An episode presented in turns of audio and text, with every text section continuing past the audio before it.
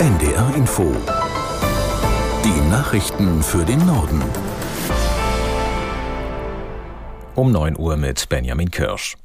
Israelische Streitkräfte sind offenbar in einen Teil des Shifa-Krankenhauses im Gazastreifen eingedrungen. Wie die Armee auf Telegram mitteilte, führten Soldaten eine gezielte Operation gegen die Hamas durch, weil sie unter der Klinik ein Hauptquartier der Terrororganisation vermuten.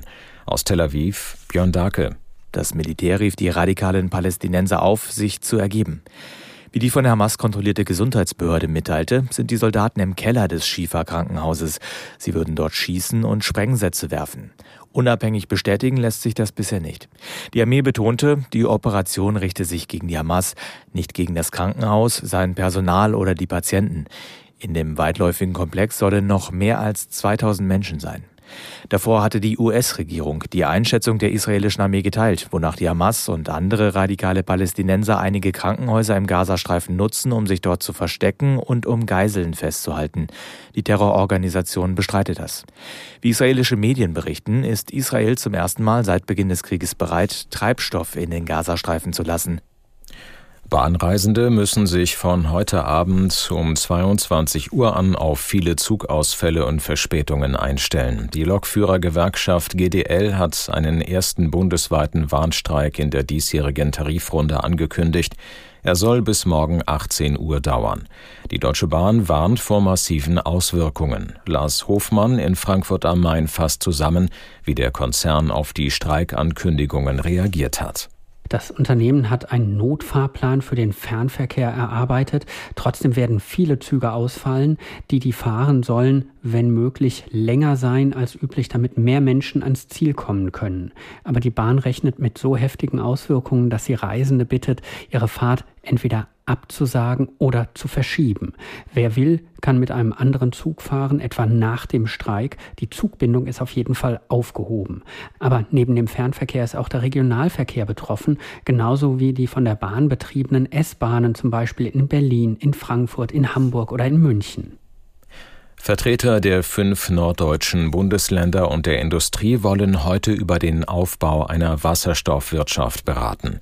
Das Treffen in Cuxhaven sei die erste gemeinsame Konferenz der Länder Niedersachsen, Hamburg, Schleswig-Holstein, Mecklenburg-Vorpommern und Bremen zu diesem Thema sagte eine Sprecherin des Wirtschaftsministeriums in Hannover.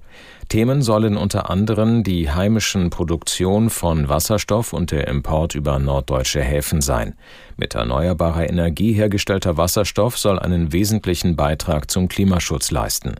Norddeutschland und insbesondere die Nordseeküste gelten als perspektivreiche Regionen, weil dort an Land und auf See viel Strom aus Windkraft produziert wird. Bundeskanzler Scholz steht heute erneut den Abgeordneten des Deutschen Bundestags Rede und Antwort. Im Rahmen der regelmäßigen Regierungsbefragungen können sie Fragen zu verschiedenen Themen stellen. Zum Auftakt wird Scholz einen kurzen Vortrag zu einem selbstgewählten Thema halten. Die Befragung des Kanzlers im Bundestag findet mehrmals pro Jahr statt. US-Präsident Biden trifft heute zu einem Gespräch mit Chinas Staats- und Parteichef Xi Jinping zusammen. Das Treffen, das in San Francisco am Rande des APEC-Gipfels der Asiatisch-Pazifischen Wirtschaftsgemeinschaft stattfindet, ist das erste Treffen der beiden seit einem Jahr. Aus San Francisco Nils Dams. Was wir versuchen ist, unser Verhältnis zum Besseren zu verändern, sagte Biden vor dem Abflug nach Kalifornien im Weißen Haus. Spionagevorwürfe, Spannungen um Taiwan, Chinas Haltung im Ukraine-Krieg, all das hat die Beziehungen zwischen den USA und China schwer belastet. Deshalb ist das Treffen zwischen Biden und Xi an sich schon ein Zeichen. Das Gelände um das Kongresszentrum in der Innenstadt San Franciscos ist seit Tagen abgeriegelt. Tausende Sicherheitskräfte bewachen über 20.000 Gipfelteilnehmer aus 21 APEC-Staaten und Journalisten aus der ganzen Welt. Welt.